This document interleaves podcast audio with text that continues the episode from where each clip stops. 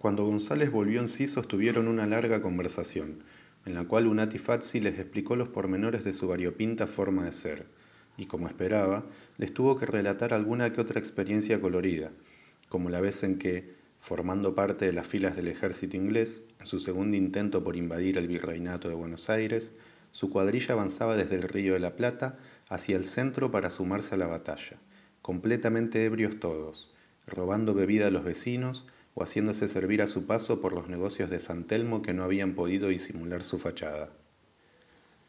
La pulpería de martina céspedes era el único negocio que aún tenía sus carteles afuera con total normalidad. No obstante mantenía las ventanas y la puerta cerrada. Golpeé la puerta con el puño lo más amablemente que me permitían las circunstancias.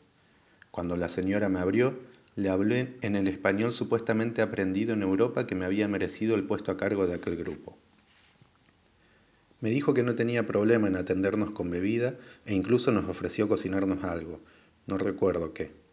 Pero que por favor ingresáramos de a uno para poder ir organizando el espacio. Como verá pase pase. No es muy grande. Además que entren todos juntos puede ser muy impactante para mis hijas. Usted me entiende.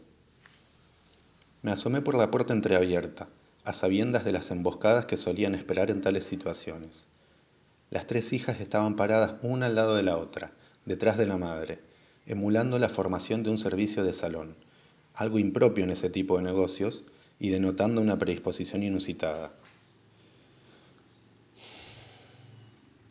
Avisé a los soldados que aguardaríamos unos minutos a que terminaran de pasar las tropas que venían detrás nuestro para no tener que compartir.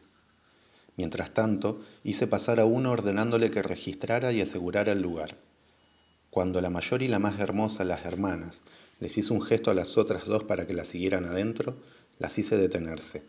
Sé lo que traman les dije y las voy a ayudar.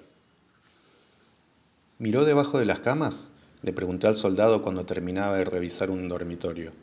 Sí señor me confirmó. No fue una pregunta fue una orden. Le contesté abusando de la irritación que producen esas incoherencias especialmente viniendo de alguien cuya jerarquía es apenas un grado superior cuando se agachó de nuevo ante una cama le di un culatazo en la nuca que precisó de otros dos más desatinados. Le hicimos una mordaza con sus medias y lo atamos a un sauce en el patio aunque los perros eran en definitiva lo que lo mantenía a raya quietito. Con el resto fue mucho más simple. Yo los hacía pasar de a uno y martina los invitaba a sentarse mientras josefa los distraía simulando intentar entender el idioma con la libretita en la mano las hermanas desde atrás los tomaban desprevenidos apuntándolos con las armas que les iban requisando y si hacía falta los noqueaban de uno o dos planchazos. Los amordazaban y los llevaban al fondo.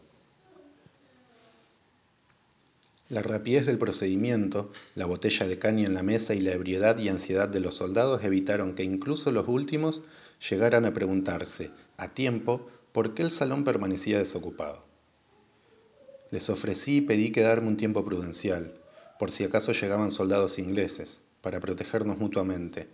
Y para comodidad de todos decidí desarmarme y le pedí a martina ropa de su marido que se había ido a la guerra hacía unos días. Aquella noche luego de la cena y una caña martina se excusó y se fue a dormir. Enseguida josefa les pidió a sus hermanas que hicieran lo mismo puesto que aparentemente nosotros dos teníamos mucho que charlar además de hermosa y encantadora valiente y decidida al rato tuve la suerte de saber que era compleja y apasionada. Al otro día su madre se presentaría ante el virrey liniers para referirle su hazaña. Cuando ensillaba el caballo me acerqué a ofrecerle ayuda mientras josefa nos miraba por la ventana. Me ofrecería acompañarla le dije pero eso implicaría tener que entregarme y no es lo que planeo hacer. No es que tema por mí de hecho haber contribuido a esta operación merece un reconocimiento por parte de la corona ciertas garantías.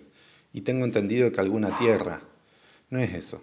El problema es que posiblemente me envíen a españa y no quiero eso. Se va a casar con mi hija sí señora si usted lo aprueba. Así fue que ese mismo día el virrey mandó a buscar once prisioneros ingleses y desde entonces nosotros nos dedicamos casi exclusivamente a aguardar amorosamente nuestro casamiento